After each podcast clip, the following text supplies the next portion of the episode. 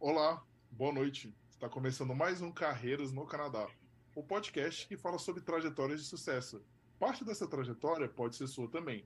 A cada episódio temos um convidado especial que vai ajudar vocês que buscam oportunidades profissionais aqui no Canadá, não é não, Maurício? É isso aí, pessoal. Você está assistindo aí, deixe seu like, deixe seus comentários, deixe suas perguntas aí para o Atila, mais lá para o meio, para o final do, do programa a gente vai estar tá respondendo as perguntas aí, não? Então interajam aí com a gente aí. É, e lembrando de vocês, seguir a gente nas nossas redes sociais, né? A gente está aí no Instagram, no YouTube, no Facebook, no LinkedIn, no TikTok, nos maiores players de podcast disponíveis no mercado. E outro recadinho que eu quero dar para vocês é vocês não esquecerem, né? Dar um save the date aí no dia 2 de fevereiro. Vai ter a nossa masterclass aí. Amanhã, fique ligado aí no, no nosso Instagram e amanhã a gente vai dar mais detalhes sobre essa, sobre essa masterclass aí, não é não, Rodrigo? Ah, com certeza, a gente já está preparando, né? Tem alguns meses, né? É, assim, com muito carinho, com muita dedicação, com um timaço, né? Para a gente atender assim, o maior número de pessoas possíveis, né? E, atender aquela expectativa. Não vou entrar muito nos detalhes agora, vou deixar para amanhã, mas a gente vai trabalhar bastante nisso, explicando o que, que a gente vai falar, né? Na Masterclass.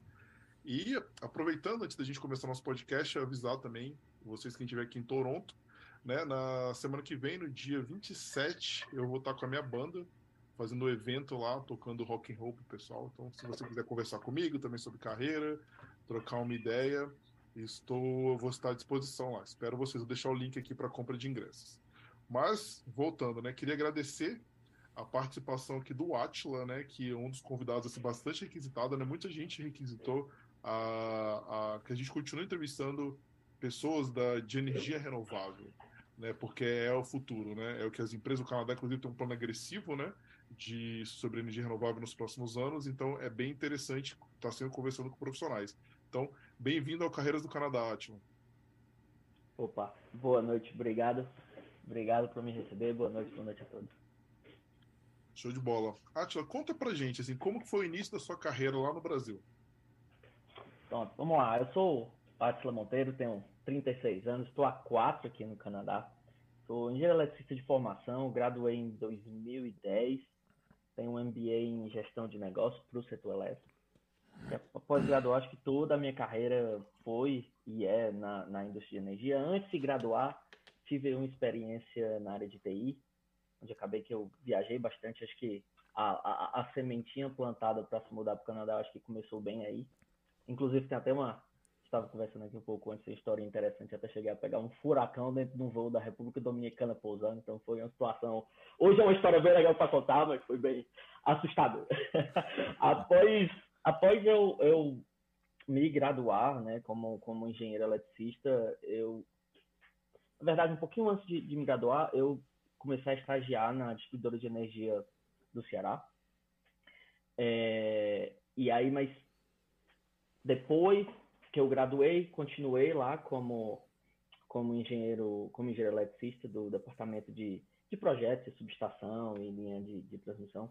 Um pouquinho antes disso, eu fiz também um, um programa de formação de novos executivos. É um programa que ia muito, trabalhava muito mais a questão das soft skills e eu comento isso porque isso também faz parte da, da, da, de toda a questão da decisão de vir para cá, porque uma das coisas que acho que eu mais é, é, aprendi nesse programa foi sobre análise crítica da situação, planejamento pessoal e profissional. Então, acho que foi aí onde eu montei, comecei a montar a, a trajetória que eu ia querer para minha vida pessoal e profissional. É, então, voltando para a distribuidora de energia, entrei como estagiário, é, passei para engenheiro eletricista, passei três anos lá. É, depois de três anos, eu entrei no mercado de energia renovável trabalhando é, numa, num fabricante de aerogerador. E aí o, o, o modelo de negócios é, é, era que o, o próprio fabricante construía todo o parque eólico, com toda a estrutura, não só vendia, vendia a turbina. E aí foi nessa parte que eu trabalhei. Então, eu acabei atuando em diversos setores aí... e, e fases de um ativo renovável. Aí já era outra empresa, não era mesmo que você estava trabalhando. E não era a distribuidora, não. Já passei três anos na distribuidora e aí eu fui para esse fabricante de, de aerogerador. Tá. E aí lá eu passei, acho que um pouco mais de um ano e meio. É, e aí lá eu passei por construção, projeto, planejamento, é, é, várias engenharia, várias fases de, de, de um projeto. É, então, depois desse um ano e meio que eu fiquei nessa empresa, eu fui trabalhar na, na operação e manutenção. Fui para o famoso OEM de um dos parques, de um dos complexos que eu ajudei a construir nessa outra empresa. Eles me contrataram para poder montar toda a operação. Então, entrei lá desde a pré-operação, montei a pré-operação, montei a operação todinha. Inclusive, lá teve um projeto bem legal de que eu liderei um projeto de primarização, ou seja, a manutenção dos aerogeradores. A gente fez um, um projeto bem longo, aí, de, de uns três anos, que a gente é, é, primarizou e o nosso tipo, time de técnico fazia isso. Isso acho que foi é, primeiro ou segundo caso no Brasil que isso aconteceu. Então foi um estudo de caso assim bem. Não, eu, eu acho legal bacana. isso você falando nisso, porque um dos meus melhores amigos, inclusive eu fui padrinho de casamento dele, ele trabalhou no, na Eletronorte. E no início da carreira dele, ele justamente fazia essa manutenção, né? E ele viajava muito, assim, pela Amazônia. Então, ele me contava as histórias. Então, mais ou menos eu sei, obviamente, são diferentes áreas, né? Mas eu sei os perrengues, que ele tem uma noção dos perrengues que ele passava. E com certeza você passou também, ah. né? É, inclusive, eu vou, eu vou, comentar um pouquinho mais tarde, mas isso também é um dos grandes fatores que, que veio até aqui, a questão de qualidade de vida, porque a vida de operação como você está falando, é, é uma vida assim bem complicada. Não tem hora, e de acordo com a lei de Murphy, isso só acontece no aniversário, dia dos pais, dia das mães, Natal, é, é sempre assim, né? Entendi. Mas continua então. Aí você, ficou né, dois anos nessa empresa que você falou. Depois você Não, saiu. fiquei três, três anos e meio. Fiquei três anos e meio nessa empresa. É, e aí depois é, eu fui para uma outra empresa, um grande player é, do Brasil. E aí eu fui para a área de gerenciamento de ativos, que é um pouquinho diferente do OIM. No, assim, essa é até uma das diferenças é, grandes do, do mercado é, aqui Norte América e, e, e, do Brasil. Em geral, quando você faz um gerenciamento ativo no Brasil, se eu não me engano, acho que só uma empresa, só conheço uma empresa no Brasil que tem um modelo parecido com esse modelo que a gente faz aqui no Canadá. A operação ela é dentro do gerenciamento ativo. Ou seja, o que é o gerenciamento ativo? Você vai trabalhar ali o PNL, tudo que, que é receita, tudo que é despesa. É, como a operação ela impacta tanto o custo pelas manutenções quanto a ela que viabiliza a receita, no Brasil isso está dentro. Então, meio que a, o, o, gerente de OIM é dentro de um gerente ativo. Aquela atividade, ela é, ela, ela é junta. Essa é uma das, das coisas que acontecem no, no, no Brasil, que é uma, uma diferença da, da indústria de lá para cá. Porque, assim, a minha, a minha ideia, até quando eu decidi ir para essa empresa, quando eu decidi chegar no gerenciamento ativo, lembra que eu falei daquele, da, daquele programa de formação pessoal, montei o meu plano? Então, era isso. Eu queria trabalhar com geração de energia renovável. Então, eu queria, de todas as pesquisas que eu fiz, eu vi que a área de gerenciamento ativo, para mim, é a área que mais me encantava.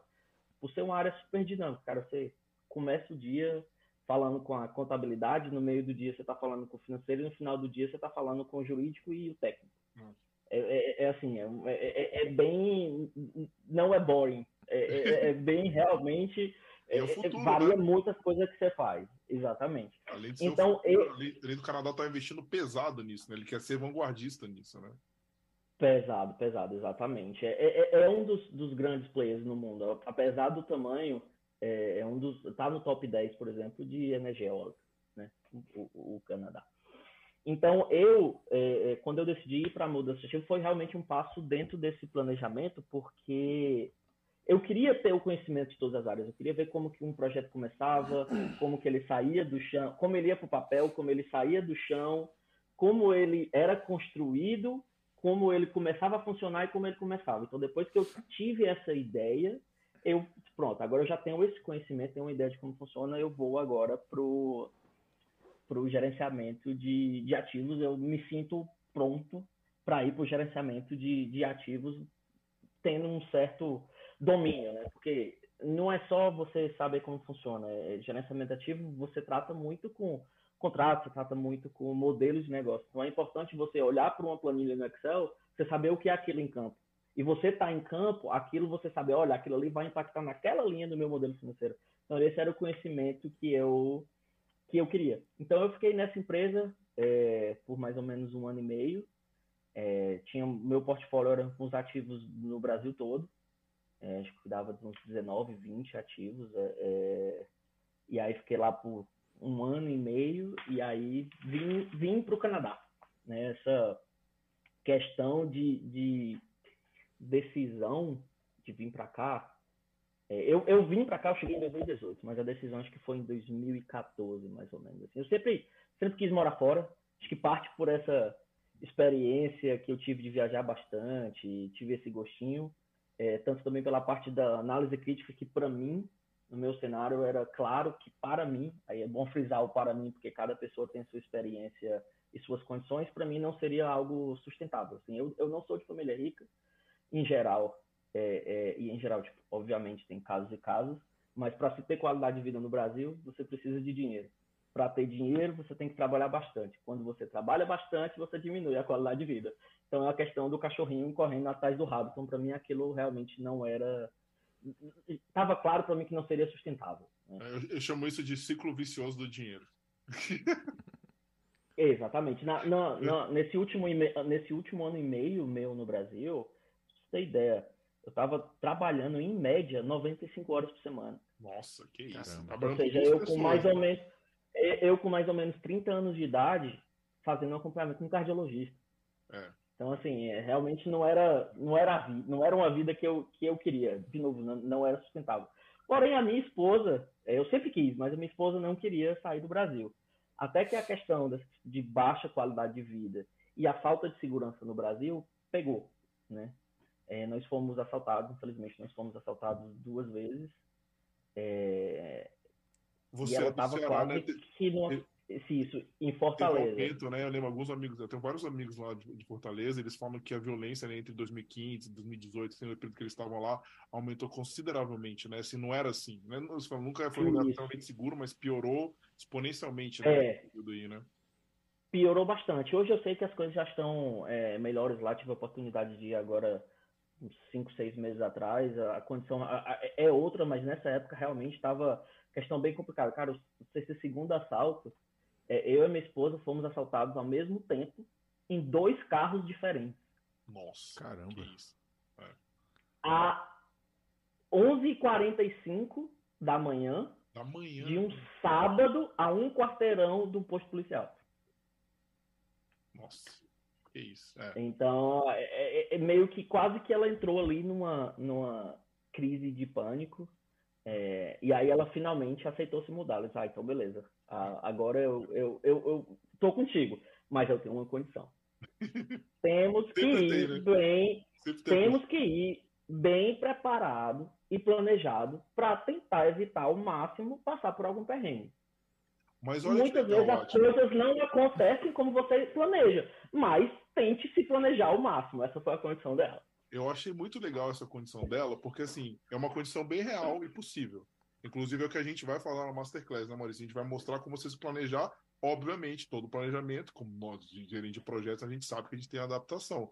Mas é legal isso, porque às vezes as pessoas, assim, elas querem ser, tipo, aquele negócio de ter, muita certeza, né? Não, eu vou com emprego garantido, que não sei o que. Pô, isso assim, se a gente parar. Quando, Átila, tu conhece, eu conheço assim, vai, uma ou duas pessoas, talvez, de todas as pessoas que eu conheço aqui que vieram assim.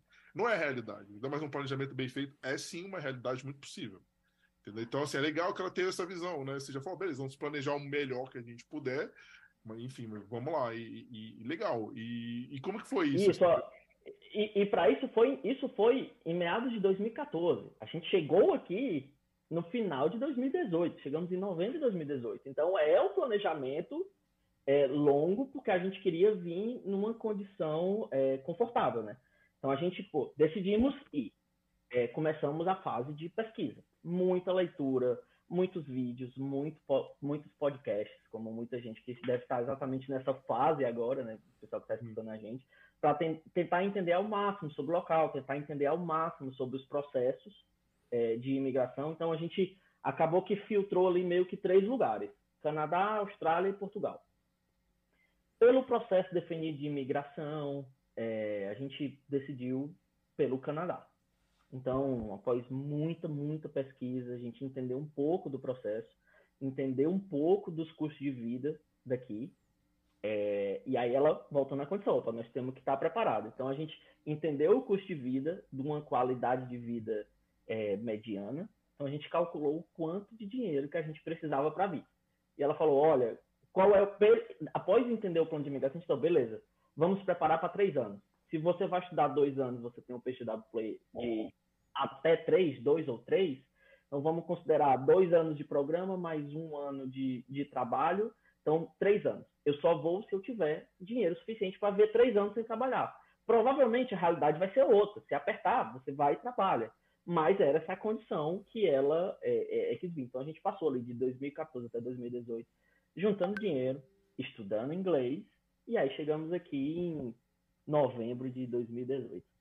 Não, mas é muito importante você falar isso do college, né? Assim, porque as chances de conseguir uma permanência definitiva aumentam exponencialmente. Se você faz o college de dois anos, você tem até três anos para conseguir, você só precisa de um ano trabalhando. Então, essa, assim, tudo bem, a gente sabe que é uma opção muito mais custosa do que fazer um college de um ano, mas você não fica com aquele desespero de ter que acabar o college e já conseguir um emprego, porque a gente sabe como é difícil essa alocação no mercado profissional. Ou seja, se você quiser aumentar sua garantia, né, que a pessoa a segurança de conseguir ficar aqui de forma definitiva, seria a melhor opção. Infelizmente, não é viável para muitas pessoas por ter um custo elevado, mas questão de segurança, de facilidade, sim, né? É, é a melhor opção, com certeza. E como vocês tiveram Isso. quatro anos, vocês planejaram muito bem, né? Isso, e acabou que. Eu, eu, eu vou entrar em detalhes, mas acabou que a gente mudou um pouquinho ainda, mas é, é, é, esse era o plano inicial, né? Eu e a minha esposa trabalhamos, é, graduamos juntos, ela também é engenheira eletricista. É, eu trabalho na área de energia e ela trabalha na área de, de supply chain, suprimento e procurement. Então a gente começou, pô, decidimos o Canadá, vamos fazer a pesquisa de províncias. Então a província que seria bom para as nossas duas indústrias seria Ontário. E pela empregabilidade, decidimos Toronto. Então foi assim que decidimos, é, é, assim que chegamos de, de Toronto. Né? Eu vim para esse programa de, de dois anos. É, assim que eu cheguei, uma das primeiras coisas que eu fiz, cara, isso foi literalmente no primeiro dia. Eu já mudei o meu LinkedIn para Toronto. Legal. Eu sempre tive um LinkedIn assim bem completo, um LinkedIn em inglês, mas a primeira coisa que eu fiz, cara, foi mudar para Toronto. É, eu fiz, eu, eu cheguei, a gente viu um pouco antes, eu tive que fazer um, um pathway é, de três meses aí, depois passei um tempinho estudando para IELTS, já para abrir o perfil no famoso Express Entry. Isso foi muito bem é... pensado também. É a dica que a gente faz. Acredite ou não, acho que tem muitas pessoas que a gente conhece que estão aqui há anos e não abriram perfil. Isso pra gente, eu acho assim, eu não tenho uma das coisas que mais me fico mais indignado. Então, se você tá aqui no Canadá e você tem pretensões de migrar, você tem que fazer isso, você tem que abrir o perfil, gente foi chamado pessoas com 70 pontos, né? Tudo bem, foi um caso, é uma exceção. Mas pode acontecer. E eu conheço amigos meus que não estavam com o perfil aberto e perderam essa oportunidade. Podiam já estar hoje Opa, com o PR, né? Porque foi um ano e meio atrás, se eu não me engano, né? O Maurício é a prova, né? O Maurício pegou essa oportunidade, está aí, aí com o PR, já vai fazer, mas já está mais de um ano já, né, Maurício, com o PR. Eu, é, eu perdi a oportunidade, a, a, mas depois fui chamado, chamada... né? Mas sim, também não estava com aberto, perfil aberto acabou que a minha chamada também foi essa, tá? A chamada, o plano original era para ser chamado em março de 2021, eu acho. Ia ter a pontuação, porque você recebe a pontuação da um ano de experiência de trabalho, 11 meses, é, é, é. quando você completa 11 meses. Então, completaria em março. É, e esse era o plano principal. Acabou que eu, eu e minha esposa tínhamos perfis abertos, nós dois, ela sempre foi o plano B, era aberto por ter aberto, mas acabou que o convite final foi dela. Viu? Na pontuação de 75 pontos. Olha. Viu, tá aí. vendo? É que nem eu falo, você aumenta a sua chance, você tem duas pessoas, as duas têm que estar com o perfil aberto. Isso é uma garantia, aquele negócio, tudo planejado, tudo explicado, né? Como as suas chances aumentam e, e, e sim, uma hora as coisas tendem a, a acontecer. Mas é, voltando lá para o seu college, você falou que fez o PF, qual foi o curso que você escolheu fazer aqui? Pronto, eu fiz um curso de, de na área de energia, tem um curso da Centennial de, de uma pós na área de, de energia. Tem um curso, ele tem dois tem dois programas. É, você pode fazer o mais curto, o mais longo. Eu peguei é, para fazer o, o mais longo. né? É, então, como eu vim para fazer o PF, fiz o PF, estudei para IELTS, tirei o meu mês de férias, que fazia vários anos que eu não pegava as férias, aí começou o programa. Quando fez a mudança de programa, que foi quando a minha esposa recebeu o Work Permit, é, então ela ali mais ou menos dentro de... Ela, ela se dedicou bastante para conseguir o um emprego, mas eu comecei o college no começo de setembro, no final de setembro ela conseguiu um emprego na área dela.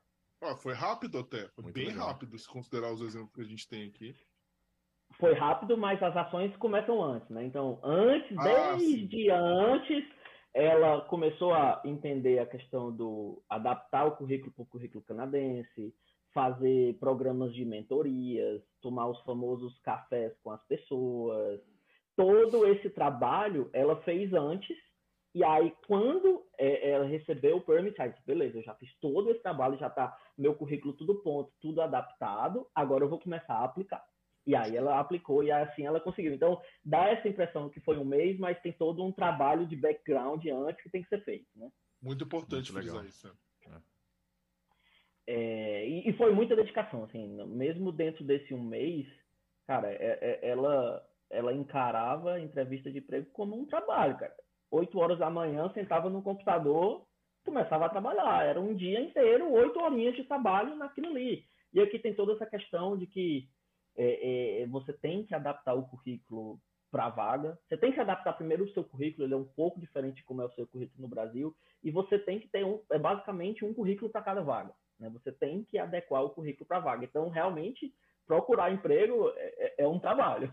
A gente fala que procurar emprego é um full-time job, né? É. Exatamente. Então, eu comecei o programa. É, ao longo do. Quando eu estava fazendo o curso, eu recebi muitas propostas de emprego através do LinkedIn. É, que acabou que não ia para frente, porque até então só poderia trabalhar part-time, por causa do curso. É, e assim, quando eu cheguei também, eu fiz um trabalho de que eu chamo de pesquisa de campo, né? Então eu fiz toda minha pesquisa de quais são as empresas que eu quero fazer o target, quais são os trabalhos que eu quero, que eu quero fazer o target, que seriam os, os ideais para mim. Então, fiz, fiz muita pesquisa sobre as empresas, sobre o, o, o, o mercado de energia renovável aqui, sobre as vagas, entrava nas vagas, olhava quais eram os, os requirements que a vaga tinha, o que é que eu posso fazer, qual é o custo que eu posso fazer aqui, qual é o treinamento que eu posso fazer, mesmo um treinamento online desse que você pode fazer para você ter aquela skill para eu estar tá adaptado. Então, eu fiz todo é, esse trabalho assim que, que eu cheguei, né? É, então, como eu recebia muito essas propostas, é, eu tive uma conversa com minha esposa, então a gente, cara, e se eu sair do programa mais longo para o programa mais curto? Porque esse programa é um programa de energia, não necessariamente ele é um programa de energia renovável. O que, inclusive, me ajudou bastante, porque aqui tem muita questão de energia que não é muito comum no Brasil você aprender um pouco sobre energia nuclear, você aprender um pouco sobre é, é, é, biotermo. Então, tem uns tipos de energia que não são comuns lá no Brasil. Então, foi até bom para aprender um pouco mais. E se a gente mudar para um idioma? Eu estou recebendo muita oferta. É, é, então, a, chance de eu mudar e conseguir um emprego logo, é, ela é, é maior. Obviamente, tem o risco né? Porque aí seria só um ano de PGW. Então, para poder montar o plano, isso foi um dos fatores que a gente teve que pesar. É, e, e aí o nosso... não tinha, né? Não tinha o full time, agora já tem, né? Tem uma, uma modalidade nova do governo que se você está estudando, você pode trabalhar full time. Talvez se na sua época tivesse isso, facilitaria muito a sua vida, né? É, exatamente. Então, não tinha isso, então a gente decidiu, até porque se a gente fizesse isso, pela questão de que, como somos maiores, já somos mais velhos do que 30 anos, os famosos perder cinco anos por. É, o seu presente de aniversário do Canadá é perder cinco anos no X-Present, né? Cinco pontos. Cinco pontos. É. Cinco pontos. Você é. perder cinco pontos, exato. No, no X-Present. Então, se a gente acabasse que a gente mudasse e eu pegasse emprego, essa seria. De qualquer cenário que a gente fizesse, seria a maior pontuação possível. Hum. Como as pontuações estavam crescendo na época, falou, cara, vamos nessa, vamos, vamos mudar vamos arriscar e qualquer coisa, se precisar, como a gente veio bem, bem, bem planejado, tem a opção da minha esposa estudar. Ela estudando, eu teria um visto de trabalho, eu poderia completar o tempo de experiência que eu precisava para ter a pontuação e ser chamado. Uhum. Então, acabou que decidimos é, por assumir esse risco é, e mudamos. Então, após mudar o programa, eu participei do processo seletivo nesse grande play aqui do, do, do mercado canadense e americano, que é onde eu trabalho hoje. Então, eu negociei com eles. É, eu consegui negoci negociar com eles para entrar part-time, porque é, a, eu comecei as conversas com ele em fevereiro, eu iria me graduar em abril. Então eu fiz, é, conversei com eles para começar no final de março part-time, enquanto eu graduava. E aí assim que eu graduo, assim que, que, que você gradua, você e você aplica é, para o PGDAP, você já pode trabalhar full-time. E aí foi esse foi o acordo que eu que eu fiz com eles. Então entrei como especialista na, no asset management, da, no time de asset management da empresa.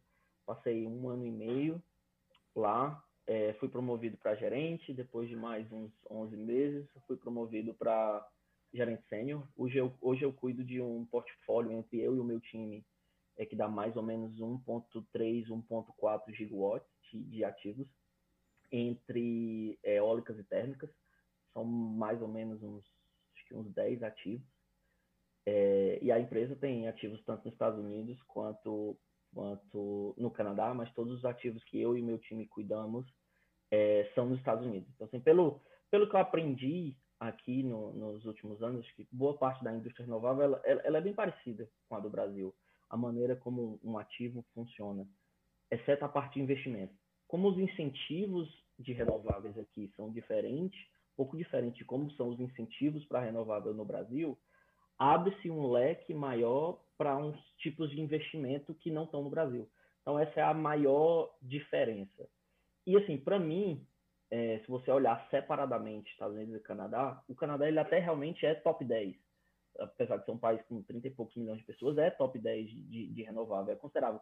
Mas, assim, pelo que eu vejo, o mercado americano e canadense é basicamente a mesma coisa.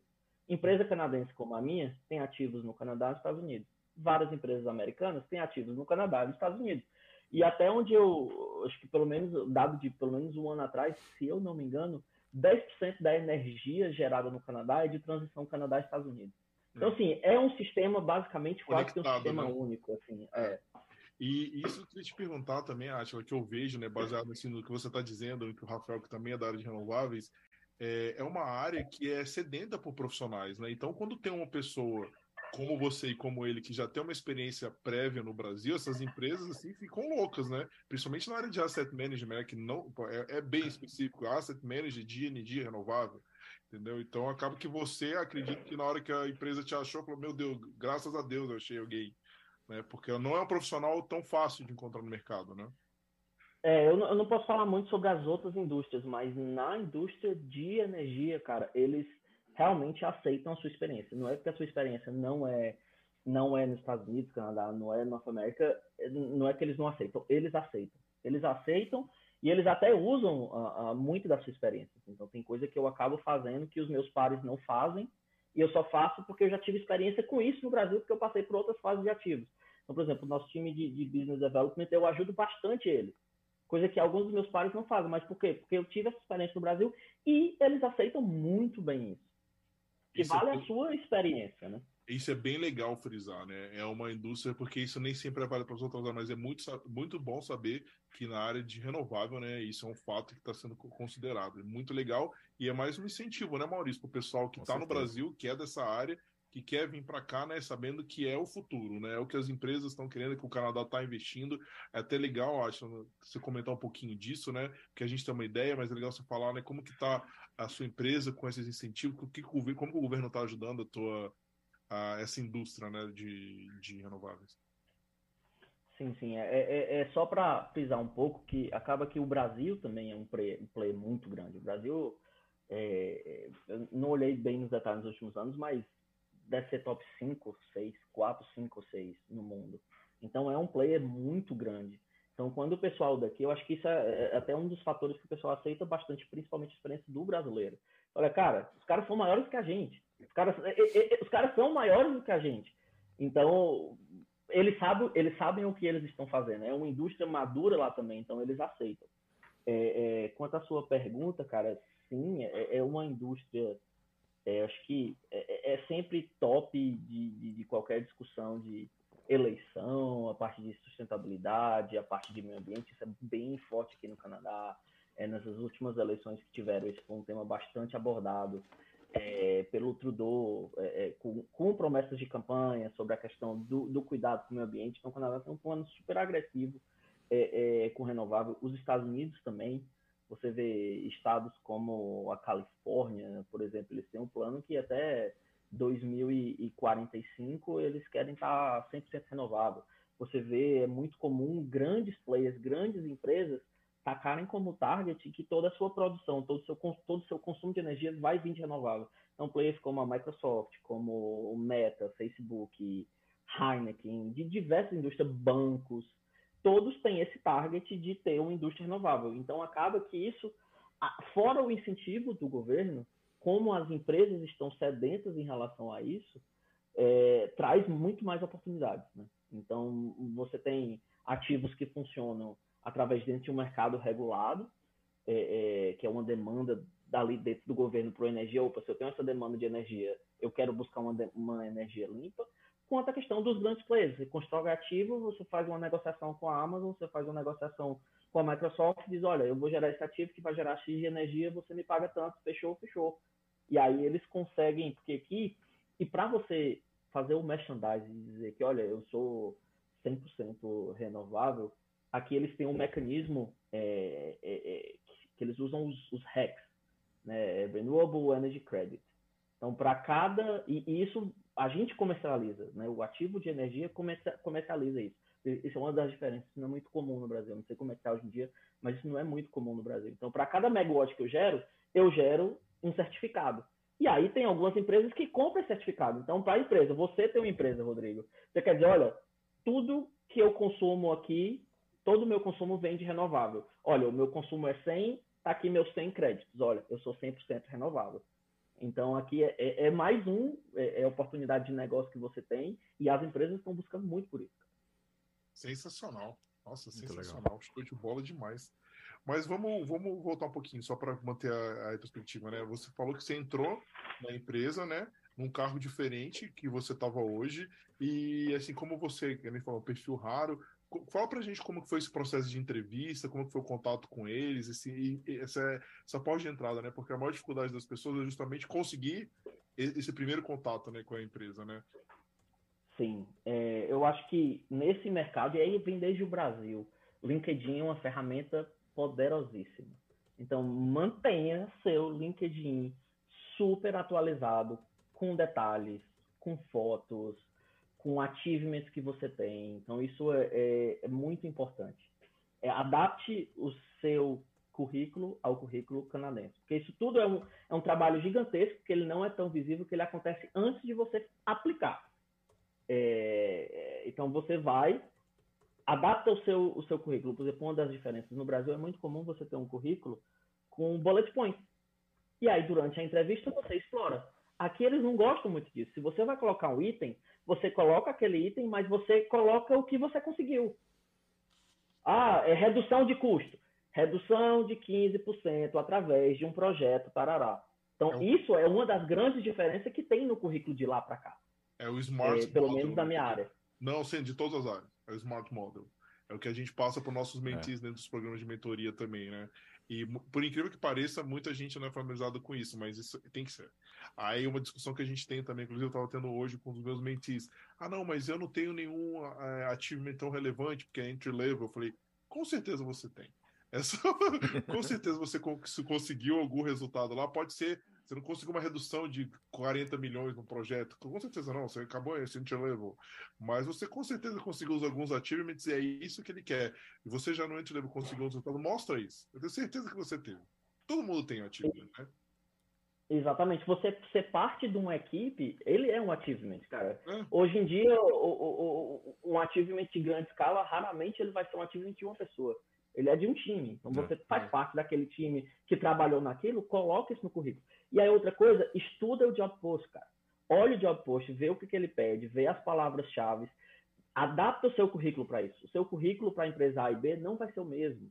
Por mais que seja a mesma posição no nome, olha, dá uma olhada no job post, vê exatamente qual é o lado que eles querem. Ah, eles querem um lado mais financeiro, eles querem um lado mais técnico. Às vezes tem essa diferença que você vê no palavreado do job post. Então, estuda o job post, atualiza o seu currículo. Então, você vai lá e aplica.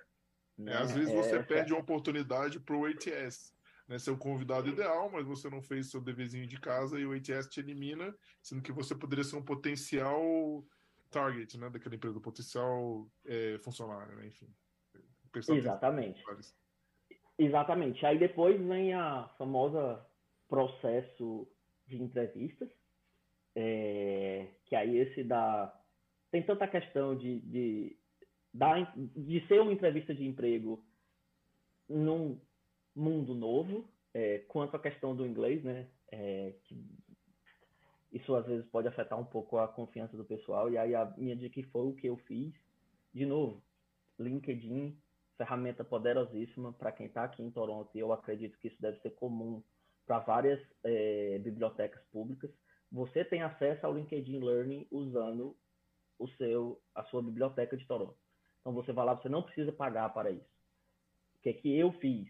Usei isso, entrei, vi uma série de vídeos, de perguntas mais comuns de entrevista. Nos vídeos ele não dizia a sua resposta, ele dizia o que é que teria, o que é que teria que ter na sua resposta. Então, eu criei um documento, que deu um documento de 20 páginas. Obviamente, você não decora o documento, é. mas por você já ter pensado naquilo, aquilo te facilita demais.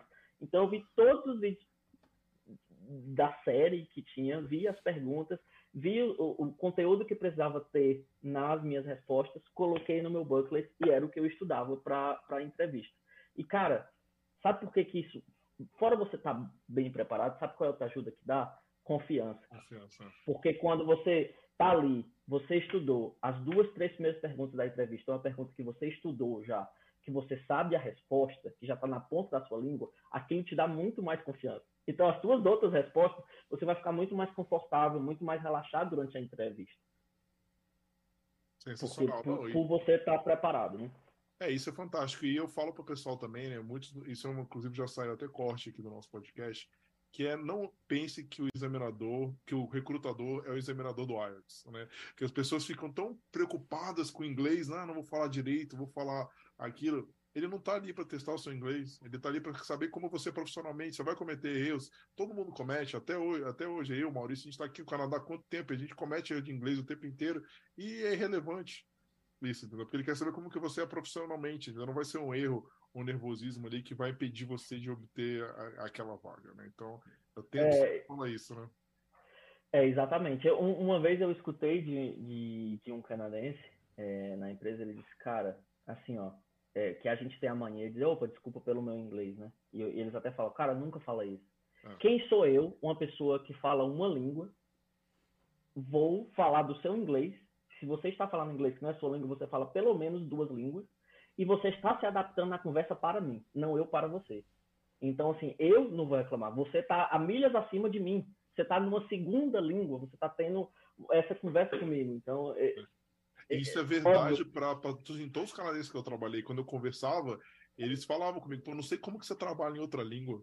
Eu dou isso para mim aí, viado. Primeiro que ele não fala outra, né? É. isso para mim, nunca consigo me, consigo me imaginar. Meu time falou isso para mim, uma das pessoas, né? Eu, a gente olhava e falava, é, realmente, né? Esse cara só fala inglês, não fala outra coisa.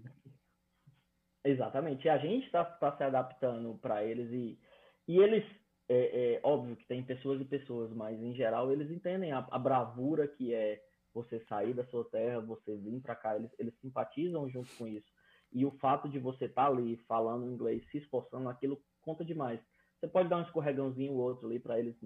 Isso vai afetar muito mais você do que eles. Então, isso é, Acho que eu, eu, eu vejo assim, é, é, na minha cabeça tem, tem meio que cinco etapas do inglês que você, que você tem que dar o seu checkzinho, né? Acho que primeiro você estuda, você sabe gramática, mas você tem vergonha de falar. Essa é a primeira etapa. Segunda etapa, você começa a falar, mas aí você traduz na sua cabeça e fala. A terceira etapa, opa, você já fala, mas você odeia falar o telefone. Você não está olhando para a boca da pessoa. Aí você vai para a quarta etapa, pô, aí já é mais o inglês profissional, questão de entrevista, reuniões, você falar com um diretor, com um CEO, esse é o quarto impacto. E aí o último para mim é quando você fala em público. Depois que você falou em público, aí pronto, você marcou todos os cheques e você está tranquilo. Cara, sensacional. Inclusive, isso vai virar um corte, Maurício. Isso aí. já vai pro ar amanhã. sensacional esse Six Step. Então, acho que resumiu, resumiu bem a ideia. Esse negócio de falar no telefone, a gente pode contar os números podcasts, né, Maurício? Que o pessoal chega aqui e fala: Ó, oh, meu desespero é o telefone, assim. Que... Super comum, super comum. Geral, então, né? É legal. Acho... Conta pra gente, então, beleza, né? Você... Quantas entrevistas você chegou a fazer? Ou foi só uma? Pronto. Foram, foram três três entrevistas é, que eu fiz. Primeiro de RH, depois com, com a, a line manager, que é, que é a, a diretora. É, e aí a, ela, é, é a diretora, uma mulher diretora e é, o RH junto, né? E aí depois uma entrevista com a diretora, com a line manager e o head, a head do departamento. Que isso também é uma coisa bem legal de falar para a audiência que são mulheres no mercado de energia. Cara, mulheres aqui também têm representatividade, tá? Do meu time, toda a linha de comando do time, é, do gerenciamento de ativos, do departamento de gerenciamento de ativos, a linha de comando são todas mulheres. São todas é, é, super competentes e tem, é, é, é, tem o domínio sobre lá e tem a posição. Aqui os caras não importa se você é mulher, se você é homem, não faz a diferença. Você sabe o que você está fazendo, você sabe o que está fazendo.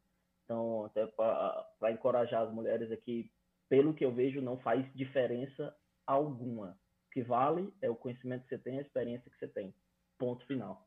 Isso é sensacional, né? Muito legal. Quando a gente, principalmente quando a gente compara com o Brasil, né? É sensacional ver que as pessoas são tratadas da mesma forma, independente de, de sexo, gênero, opção sexual. Isso eu acho uma coisa muito legal aqui do Canadá também. É muito legal, né? Oportunidade para todo mundo, né?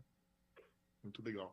Mas é, aí, beleza, você fez essas três entrevistas. Quanto tempo durou o processo inteiro, né? Que são as perguntas que a gente sabe que o processo canadense é lento, demora, entendeu? Quanto que foi, é, quanto tempo mais ou menos durou? Olha, o primeiro contato, ele veio ali em meados de fevereiro, é, e aí o primeiro dia foi 23 de março, então foi mais ou menos ali uns 40 dias, vai, um mês, um mês para 40 dias, incluindo a parte de check background, né? Então, ou seja, a, a job offer veio um pouquinho antes aí. Ah. ah então até que foi razoavelmente até rápido, né? Se a gente é. comparar com outras empresas. É, entendi. Tá, vou, vou é, então beleza. Só para voltar para a sua estratégia migratória, né? Porque quando você começou, você já tinha acabado o college? Quando você pensou em mudar a sua estratégia? Como que você fez isso, né? Porque é uma coisa que a gente sempre fala aqui no podcast. Uma coisa é estratégia profissional de carreira, outra coisa é estratégia migratória e elas precisam estar alinhadas. Às vezes você adapta, né? Como você pensou em fazer. Então, conta pra gente como que estava aí. Você começou a trabalhar e como que estava a estratégia migratória? É, aqui a gente tem até um. É comum o pessoal dizer que a, a, vida só começa depois do, do PR, né? Então, é. assim, de fato, toda a sua decisão ela tem que ser voltada para o seu processo é, de imigração, né?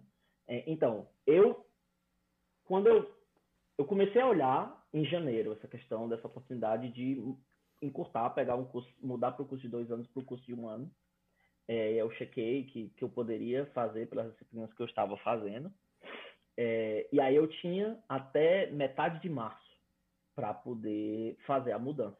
Então, Isso a gente que ano já, que já era? 2018, 19? 2020. 20. 2020. 2020. Nossa, então pandemia comendo solto aí, né? Março. Olha, a minha, a, minha, a minha job offer, eu recebi e assinei a job offer uma semana antes do Doug Ford declarar a emergência com Covid aqui. Cara, Caraca. quando tem que ser, tem que ser. É, quando tá escrito, tá escrito. E aí você pensa, ah, não, foi tudo tranquilo. Nossa, eu, eu des... mudei para o curso de um ano, se por algum motivo esse trabalho não der certo, ou os caras refugarem a, a, a, a job offer ou qualquer coisa desse tipo, eu estava no meio da pandemia com o curso que eu tinha mudado. É, e você não provavelmente, não, não, sei como funciona, mas acho que seria um pouco difícil reverter para os dois anos depois, né? Não sei. Não dava, não, tinha é, pedido mu PJ, Mudou a é. graduação já é... Opa, desculpa. Oi, Maurício, eu não ouvi também. Não, uma vez que ele pediu PGWP, ele não pede mais. Não. Já era. Já era, né? É, e a mudança seria em abril e, e já era para graduar é, em março e já era para graduar em abril, então não tinha não tinha outra opção, né? Uhum. Então acabou que eu a mudança era tinha que ser até metade de março. E até então eu recebi a job offer um pouquinho antes. Então, quando eu fiz a mudança, eu já tinha assinado a job offer. Entendi. Nossa, tudo bem, tudo assim, bem casadinho, né? O negócio assim. Foi bem, exatamente, bem, bem em cima. Então, e aí eu comecei com part-time, é, comecei no final de março, é, e aí você pode aplicar o PGDAP depois que você recebe, é, é, você tem que receber as documentações do college, não é só acabar as aulas, né? Acaba as aulas, você tem que receber a documentação do college. Então foi aquela correria, pressão com o college para poder receber é, é, os certificados, certificados que precisava para poder aplicar no PGDAP, do PGDAP, e aí no final de abril eu apliquei PGDAP. Quando você aplica, você já pode trabalhar, né? no dia que você aplica com o protocolo. Eu, por segurança, esperei um dia. No dia seguinte, e aí foi o dia seguinte foi a minha migração para full time no trabalho. Entendi. Entendi. Aí uma vez que você já estava resolvido nisso, né? Você seguiu o seu plano de um ano, né? Quando dá esse negócio dos 11 meses é legal falar, porque eu passei por isso também. Eu, embora provavelmente aconteceu isso, você recebeu o ITA, você deve ter tido a pontuação lá com os 11 meses. O que que eu fiz? Eu fiquei com medo de falar, pô, é 11 meses, não é um ano ainda. Eu tava com o ITA, neguei esse primeiro ITA, porque eu falei, cara, não vou aplicar, porque vai que eles falam, ah, você tem 11 meses. Porque eu conversei com alguns advogados de imigração, né, consultores, eles explicaram, Rodrigo, se cair com um consultor, ele pode te barrar, o consultor pode fazer o que ele quiser. Então, assim, é mais um mês? Espero. Então, eu esperei dar um ano mesmo valendo. Esperei chegar, obviamente ia chegar o outro ITA, né? Que eu tava com pontuação e apliquei com o segundo ITA. Não sei que, qual foi a sua estratégia nesse caso.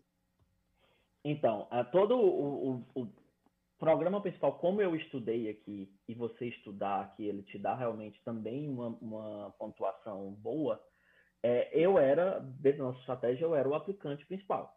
Tínhamos os dois perfis abertos, eu como principal, a minha esposa no meu perfil, e ela como principal e eu no perfil dela. E aí o nosso plano, o nosso cálculo era para que em março de 2021, se eu não me engano, era 498 pontos. Então isso já era a pontuação que já estava, na época, as chamadas estavam 400, 478, estavam por aí. Então tinha, tinha uma, uma certa folguinha ali. Então esse era o nosso plano, mais os dois perfis abertos. Até que em fevereiro é, houve a chamada dos 75 pontos é, eu ainda não me qualifiquei porque eu ainda não tinha recebido os pontos pela Canadian Experience, que também são bastante, é uma pontuação bem considerável. É, aumenta muito. É, e aí foi chamado através pelo perfil da minha esposa, então a gente foi chamado por ela, e no mês seguinte foi chamado por mim, porque aí eu peguei a pontuação ah. é, nos 11 meses, então a gente estava com dois. A gente teve uma certa chance. tranquilidade, porque qualquer problema que desse tinha outro perfil, e na época, por causa da pandemia, tinha é, 90 dias. Normal, se eu não me engano, são 60 dias para mandar a documentação. É. Na época tinha 90 dias por causa de pandemia. É, então a gente meio que ainda tinha 90 dias, mais uns 30 dias se fosse usar é, o meu convite, né? Vocês aplicaram os dois ou não? Só aplicaram. Teve muita gente que na época, se não me engano, tinha até gente classificar por três, eu não lembro qual era o terceiro. Teve gente que aplicou nos três, né? Só para aumentar a chance, né? Vai que acontece algum problema com um ou com o outro a gente acabou aplicando no dela e aí eu neguei depois que estava todo pronto. A documentação, a chamada foi em fevereiro. É, acho que a gente mandou a documentação talvez começo de maio. Então, quando a gente estava com a documentação tudo pronta, tudo redondinho, depois de visto, revisto, revisado, pesquisado, todo mundo para mandar a documentação, a gente negou a, a, o meu convite e mandou pelo, pelo dela. E aí tem toda a questão da demora, né? Então a chamada foi em fevereiro, a gente aplicou em maio, é, recebemos a confirmação final de novembro, recebemos o PR Card final de dezembro. É, até que não foi, é, não foi, é, assim, não foi tão demorado, né? Mas assim, mas não foi rápido também. Tem, eu já vi casos de três meses e meio, já vi casos de um ano e meio, dois anos, né? Então, é, mas é, é, é, impressionante. Mas assim, dói negar, né, o ITA, né? Eu tive que negar também, né? Você fala, putz, é o negócio que eu mais quero na vida, eu vou ter que negar isso, né? É um negócio que é, putz, é sofrido, mas enfim, tem motivo, né? Não tá negando de que não foi, digamos, já tinha é, um processo. E, e, eu acho que até a dica aí, cara, independente da sua estratégia, se você quer ir por consultor, se você quer ir por, por você mesmo, entenda os processos, cara. Por mais que você decida ir por um consultor entenda o processo, entenda o que está fazendo. Você é o dono do seu processo. Então, óbvio que se você decidir por contratar alguém, é por uma facilidade de como lidar com o formulário, alguma dúvida menor, esse formulário é em inglês, em português, precisa ser traduzido, precisa ser esse tipo de coisa que ajuda bastante. Mas entenda o seu processo, entenda como é, entenda qual é o formulário, seja o dono do seu processo, porque às vezes se você só confiar cegamente numa consultoria e você já vê casos aí que às vezes as pessoas não é, não, não, não falando mal, né? Mas às vezes tem um deslize ou outro que a pessoa acaba negada. Então, seja dono do seu processo, entenda o processo de migração. Cara, você mudou sua vida inteira para estar tá aqui, então vale você entender onde você está pisando. Eu concordo muito com você, porque antes de eu fazer meu processo, eu conversei com alguns consultores, né? E eles falavam uma coisa, como eu já tinha estudado, eu rebatia, entendeu? Por exemplo, uma coisa simples que eu entrei, eu não vou citar o nome do consultor, não é o Terry, que é nosso parceiro, é. mas eu conversei com ela e falou assim: eu tenho mestrado nos Estados Unidos, né? Aí eu validei, tava lá, mestrado no Canadá, beleza, porque é equivalente, né? E uma consultora estava dizendo que eu precisava validar o meu bacharelado. Eu falei, não, mestrado está acima do bacharel. Se eu tenho mestrado validado, subentende que eu tenho, ninguém consegue fazer do high school direto mestrado. E ela teimando comigo. Aí eu peguei e mostrei para ela, entendeu? Então, assim, coisas que não fazem sentido. Você gastaria mais, eu não mudaria absolutamente nada.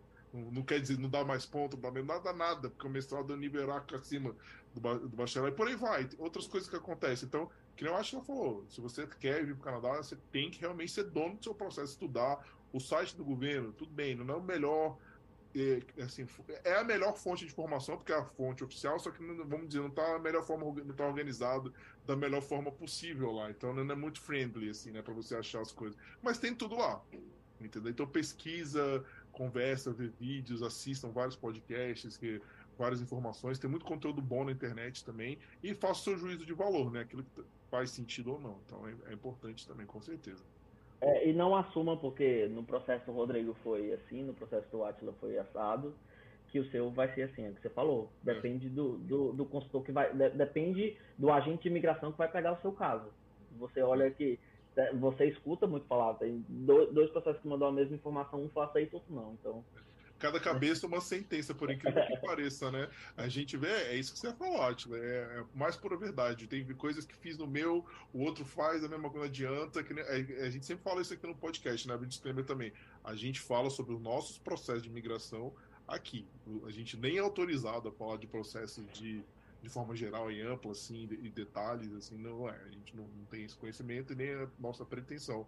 Mas é estudar sempre, né? E confiar nas pessoas certas principalmente consultores credenciados, né? Que a gente sabe que tem muita gente que vem de imigração para o Canadá e não tem os consultores licenciados. Então, aquelas informações acaba que você confia numa pessoa que não é nem apta para ouvir esse tipo de coisa. É uma coisa que a gente tem muito cuidado, né? É. A gente, inclusive, não é um tema que é, a gente tem essa parceria com o Terry justamente para isso, né? Como não é um assunto que nós dominamos, a gente chama um especialista e ele vai e faz todo o trabalho, né? Especificando. Então, com certeza. Mas, é, voltando aqui lá, é, Atila, pro, pro, beleza, você conseguiu foi chamado, né, continuou na sua empresa. Fala pra gente hoje como que é a sua rotina, o que, que exatamente você faz hoje da energia renovável. Você já deu um paralelo né, de diferença com o Brasil, mas conta pra gente um pouquinho mais da sua rotina.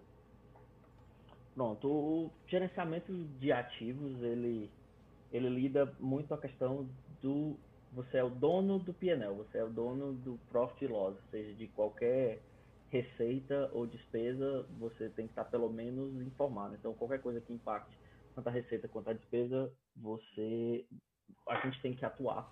E também a questão é, do gerenciamento comercial de grandes contratos. Então, por exemplo, um dos grandes contratos você tem um contrato de manutenção, exemplo, num parque eólico, o um contrato de manutenção e operação dos aerogeradores. Então, a gente, então, eu faço é, é, a gestão desse contrato, é, a gestão comercial, e é um dia a dia muito dinâmico, cara. Como eu falei um pouquinho antes, é lida com contabilidade, lida com jurídico, lida com financeiro, lida com técnico. É, é, então, tudo que reflete dentro de receita ou despesa, mais alguma relação comercial, a gente está envolvido. Então, basicamente, você faz. É, eu, eu, costumo dizer que o gerenciamento ativo ele é, ele é a engrenagem no meio que faz tudo rodar. Você tem várias engrenagenzinhas e tem um no meio que faz tudo rodar, que a gente está ali no meio de tudo. Então é, é dinâmico, não tem uma receitinha, ah, eu quero trabalhar com gerenciamento de acho super legal. Qual é o programa de graduação que eu tenho que ter? Não tem uma resposta. É como você vai montar a sua experiência. Tem pessoas que trabalham lá que tem um background de contabilidade, tem pessoas que trabalham lá que tem um background jurídico, tem pessoa que trabalha lá que tem um background de processo, e eu tenho eu com background técnico. Então, é pela experiência que você monta, o conhecimento que você tem. Óbvio que eh, você tem as coisas comuns, como um gerenciamento de contratos, é, skills de gerenciamento de projetos. Elas são muito bem. Elas são um fit muito grande para o seu trabalho, né? Mas é, é, é, isso, dentro do domínio de um orçamento, modelo financeiro. No, resuma em, em, em uma frase, eu tenho que garantir o retorno esperado do projeto. O caminho que você vai fazer aí é um caminho de interface bem grande, mas é isso. Eu tenho, eu tenho algumas perguntas aqui da nossa, da nossa equipe, antes da gente entrar né, para a pergunta, se tiver alguma pergunta pessoal, que é o seguinte, né? É, acho que você já mencionou, mas vamos frisar aqui. Quais os tipos de energia renovável no Canadá?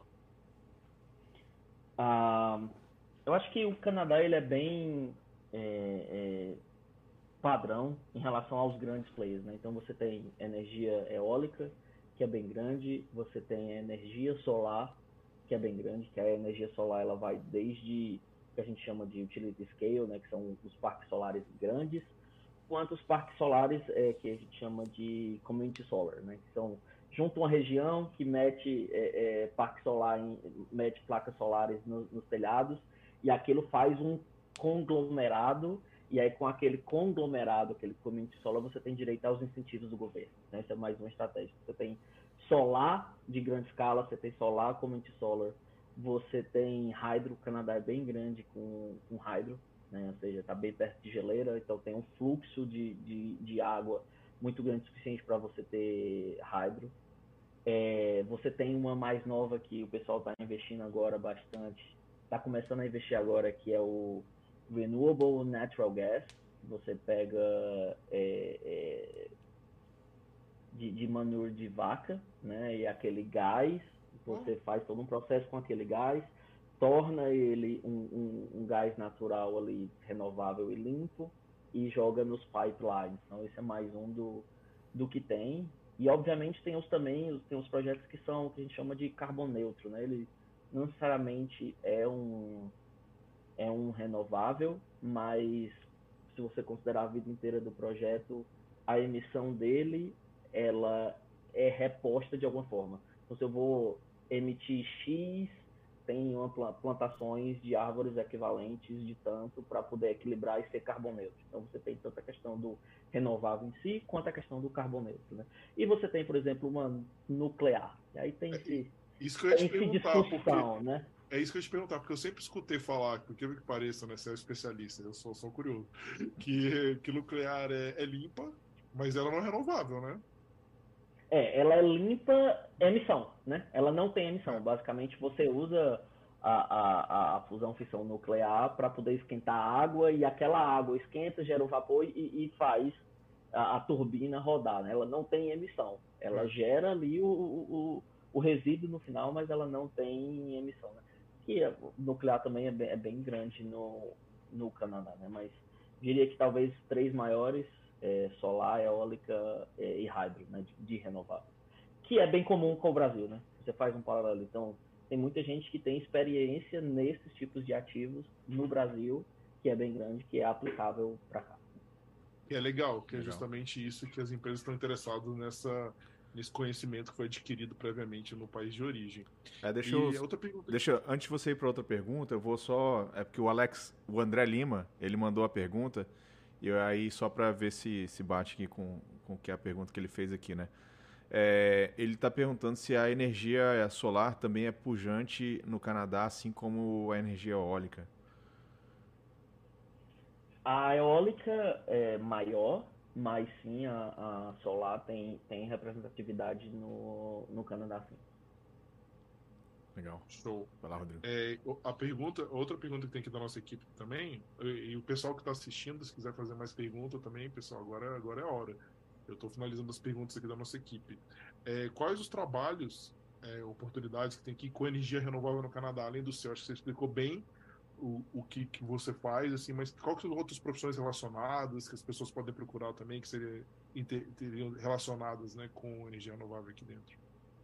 É, toda e qualquer etapa de um ativo eólico, você tem várias oportunidades. Né? Então, questão do pessoal que trabalha na área de projetos é, é de renováveis, os projetos de circuito de distribuição, projetos para poder é, é, subir um ativo eólico, né? para poder construir um ativo eólico, ter uma oportunidade. Pessoal que trabalha com construção, quem trabalha na construção de, de, de, de obras pesadas, que acho que é como chama no Brasil, o termo chama no Brasil, também tem oportunidade. A questão do pessoal de gerenciamento de projetos, quer queira, quer não, é, tanto a parte de desenvolvimento quanto a parte de construção é, de um projeto, é, é um projeto. Né? Do Ativo Eólico, ele é um projeto. Então, o pessoal de, de gerenciamento de, de projetos também tem, tem bastante oportunidade gerenciamento de ativos, é claro, é, operação, tem experiência mais do lado de operação, é, engenharia, é, engenharia de, de, equipamentos, engenharia de modelagem de sistemas. Então, todas as etapas dentro de um ativo de energia, que basicamente o que o, o, as, as oportunidades que tem no Brasil, você tem aqui. Você tem experiência no Brasil, ela é aplicável aqui, você tem basicamente as mesmas é, oportunidades. Algo que eu esqueci de mencionar na, na outra pergunta é que está ficando mais famosinho agora com, com, mais incentivos, que é a questão de baterias. Né? Então, a, a, a, battery storage é algo que está ficando bem grande é, por toda essa questão da inflação. A, saiu é, nos mercados americanos e canadenses o que eles chamam lá o Inflation Reduction Act, que ele dá, tá dando incentivo, questão de créditos de incentivo para a bateria. Então acho que nos próximos anos projetos de, de battery storage vão ser bem, bem grandes, bem realidade por aqui. Show de bola. Maurício, acho que é isso aqui da nossa equipe. Está finalizado. Não sei se o pessoal no chat tem mais perguntas. Não, aqui só mais o, o Flávio Medeiros também mandou uma mensagem aqui, né? Falando que está bem dinâmico, é, bem dinâmico esse trabalho e que o, o Atila está explicando muito bem. E agradeceu aí. Obrigado. Beleza. Bom, pessoal, se, se, se tiver mais pergunta, vai deixando aí no chat que a gente vai respondendo. É, a gente vai seguir para os nossos quadros aqui, né? E aí, Atila, queria nosso primeiro quadro aqui que a gente faz com os nossos convidados, né? É uma discussão que surgiu na internet. É, que, que é o que, que você faz de lazer hoje aqui no Canadá e até mesmo uma pequena comparação do que você fazia no Brasil com relação a lazer. Ah, cara, assim, é, eu acho que uma das coisas que ajudou bastante na, na minha adaptação aqui, aí eu vou pegar o gancho com o lazer, é, é, o fato de você ser amigo das estações. Né? Eu sou de Fortaleza, então 32 graus o ano inteiro e é o clima bem diferente do que é aqui. Então, o fato de vir, é, você ser amigo das estações, ajuda demais. O que é ser amigo das estações? Cara, tá no inverno, tenta aproveitar, cara. Vá, vai esquiar, snowboard. É, ah, sou ruim nisso. Vai no tobogã, cara. Então, assim, aproveita é, é, o, o, que a estação tem para oferecer. No verão, cara, adoro fazer os hikes. Tem muita natureza, muitos parques, muitos rios aqui, que, que, lagos, que vale a pena você visitar primavera e outono, é, para mim, são os melhores climas. É bem bonito para você fazer atividade outside, de, de, você conhecer, conhecer parques, ir para os lugares. Assim, acho que é, é, esse, esse lazer na natureza aqui é bem impressionante, porque realmente a natureza aqui no Canadá é, é, é bem bonita. E comparando isso com o Brasil, cara, assim, no Brasil, infelizmente, não, não tinha muito tempo de aproveitar a vida pós pós os horários de trabalho, como eu tenho aqui. Então, assim, por mais que aqui seja ocupado, é, na minha experiência, tem uma qualidade de vida melhor, tem uma qualidade de vida melhor, que eu consigo ter tempo para poder aproveitar e, e me programar. Eu, eu, me lembro demais que quando eu cheguei aqui nos primeiros nos primeiros meses eu acompanhava alguns blogs e aí todo começo de mês tinha um, um blog aqui é, de uma pessoa daqui do, do de Toronto que falava atividades que estão acontecendo no mês, é, por exemplo, agora, atividades que estão acontecendo no mês de fevereiro. Então, tem um evento, é, muito evento grátis, então eu me programava para poder ir, cara. Ah, inverno, é, é, festival de escultura, festival de luz. É, eu sou, eu gosto muito de, de, de assistir esporte, então É, adoro ir para os jogos dos Raptors, é, ir para um jogo de, de hockey também, que é grande aqui. Então, assim, é, tem para todo estilo. Tem para todo estilo. Muito legal, muito legal. E indo para o nosso próximo bloco, né, que a gente tem de pergunta aqui, é responder bem simples assim para você. O que, que é o Canadá para você? Cara, para mim, Canadá é a oportunidade de ter uma vida decente e com qualidade de vida. Assim, é, é bem complicado viver longe de família e, e o peso disso muda para cada pessoa. É bem difícil para uns, para outros, é um pouco mais tranquilo, para outros é possível. E isso é ok. Assim, cada ponto positivo e ponto negativo tem um peso diferente para cada pessoa. É, isso é, é, de fato muito pessoal e, e, e é ok, mas para mim, quando eu boto um balanço de todos esses pontos positivos e negativos, assim, acho que o Canadá é a chance de, de, de ter uma qualidade de vida e ter uma vida decente. Não, legal. Antes da gente ir para o nosso quadro de Sal na Neve, chegou mais uma pergunta aqui no, no YouTube aqui. É a, a a, a ou não, não sei, né? É, tá perguntando aqui, que formação tem que se ter para atuar nessa área no Canadá? Então, é, não tem uma, uma formulazinha assim. É, eu tenho tem pessoas no, no time. É, eu tenho um background de engenharia, né, um background técnico, mas tem pessoas que trabalham no time que têm um background de contabilidade, pessoas que trabalham no time que têm um background de, de direito. É, então, assim, não tem muito é, qual é especificamente o ponto, mas se você tem um conhecimento, eu diria que se você tem um, um, um conhecimento, uma área relacionada para é, o financeiro, é, com uma certa facilidade de entender o técnico, ajuda bastante. Não, legal. E deixa eu complementar essa pergunta. É, você fez o college, né? Você acha que o college te ajudou a, a entrar nesse mercado de trabalho canadense ou, ou não fez diferença no final das contas para você? eu a entrar no mercado, eu acho que ele não fez tanta diferença, porque, como eu, como eu comentei antes, eles, eles aceitam de fato a sua experiência. É, é, essa é a questão. Você tem uma bagagem, uma experiência, é, o, o, college não vai ser uma, uma big role nesse ponto. Mas, para o pessoal mais novo que vem, e, e o college é o que vai ser a sua porta de entrada para algum trabalho, e aí, então, nesse caso, ele vai ser importante. Mas eu posso dizer que, na minha experiência, o college ele foi importante para alguns conhecimentos de coisas que não eram comum no Brasil. Então, assim, na minha graduação no Brasil, eu não estudei muito sobre nuclear, não estudei muito sobre geotérmica, que são coisas que tem aqui. Então, para mim, foi, foi me ajudou a fazer o trabalho, mas acho que o emprego veio mais pela experiência. Não, legal. Beleza. A Pink agradeceu aí pela explicação aí. É, vamos lá então pro nosso quadro Sal na Neve, né? Famoso Sal na Neve. É, conta aí as suas dicas que você pode dar aí pro pessoal que está querendo vir para o Canadá, entrar aí na área de energia renovável aí. As principais dicas que você tem para trazer pro pessoal aí. Tá bom, eu, eu acho que eu tenho aqui umas quatro ou cinco dicas. Vamos lá. Acho que a primeira é não se subestime. Assim, vá para cima. Deixa os outros dizer que o seu inglês não é suficiente. Deixa os outros dizer que aquela vaga não é para você. Não você. Aplique. É, é, é, muito comum você ver o pessoal com a síndrome de, de impostor, é, é de que, cara, ah, não, essa é uma vaga que para mim eu não me qualifico para ela. Ah, não, meu inglês não é bom para essa vaga cara, deixa quem está contratando falar isso.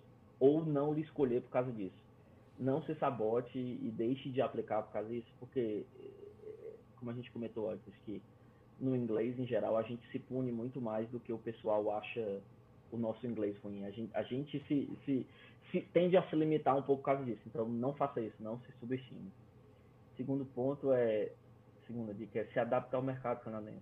Currículo é diferente então adapte seu currículo para o currículo daqui. Usa o LinkedIn.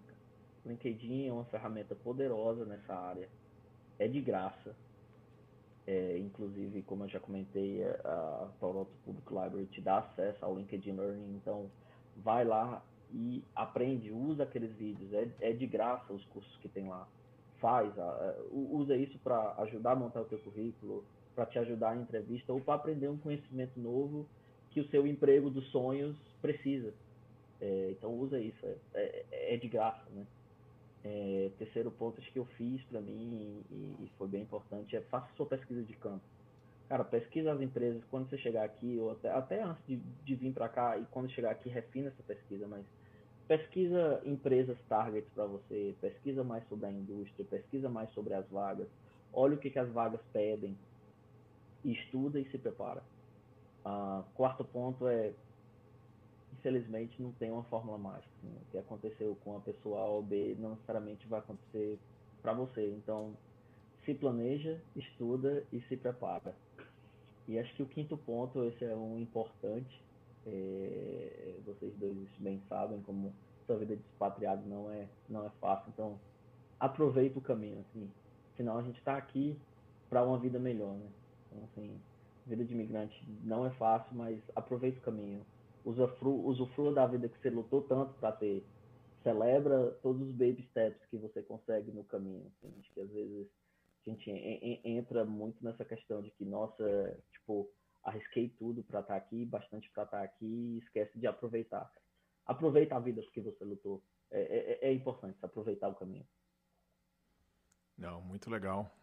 Dicas valiosíssimas, né? Eu acho que bem relevantes aí para quem está querendo vir. E, e serve para todas as áreas, né? Não só para energia renovável, mas para qualquer um que queira vir aí para o Canadá.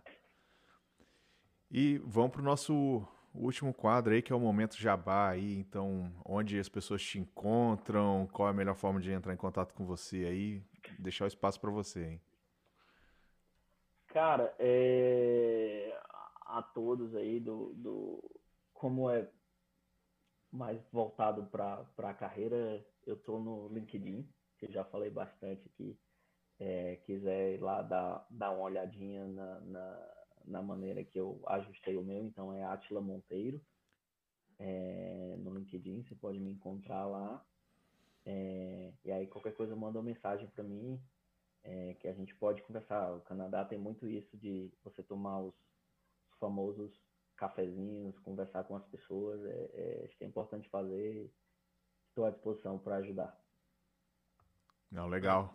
Obrigadão. Maurício, pegando aqui, ó, eu tô vendo que a Pink fez outro comentário aqui, né? Ela falou que ela tem um mestrado, ele, desculpa, não dá para ver aqui, tem um mestrado em energia renovável, sou engenheiro ambiental com MBA em gestão de projetos. Por isso que eu perguntei, é um, é um background interessante, né? Bem interessante.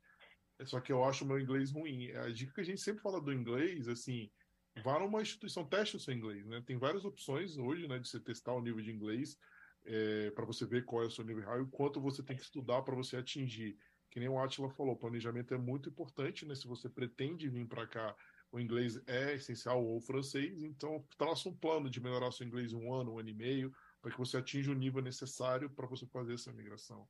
É o, é o que a gente recomenda, né, para todo mundo, né, Maurício? É isso aí. E obrigado aí pelas perguntas, pessoal. E lembrar aí todo mundo que assistiu aí o, o podcast de hoje, né? Deixe seu like, deixe seus comentários aí, o que, que vocês acharam, é, o que, que vocês querem ver de novo aí no, no nosso canal aí.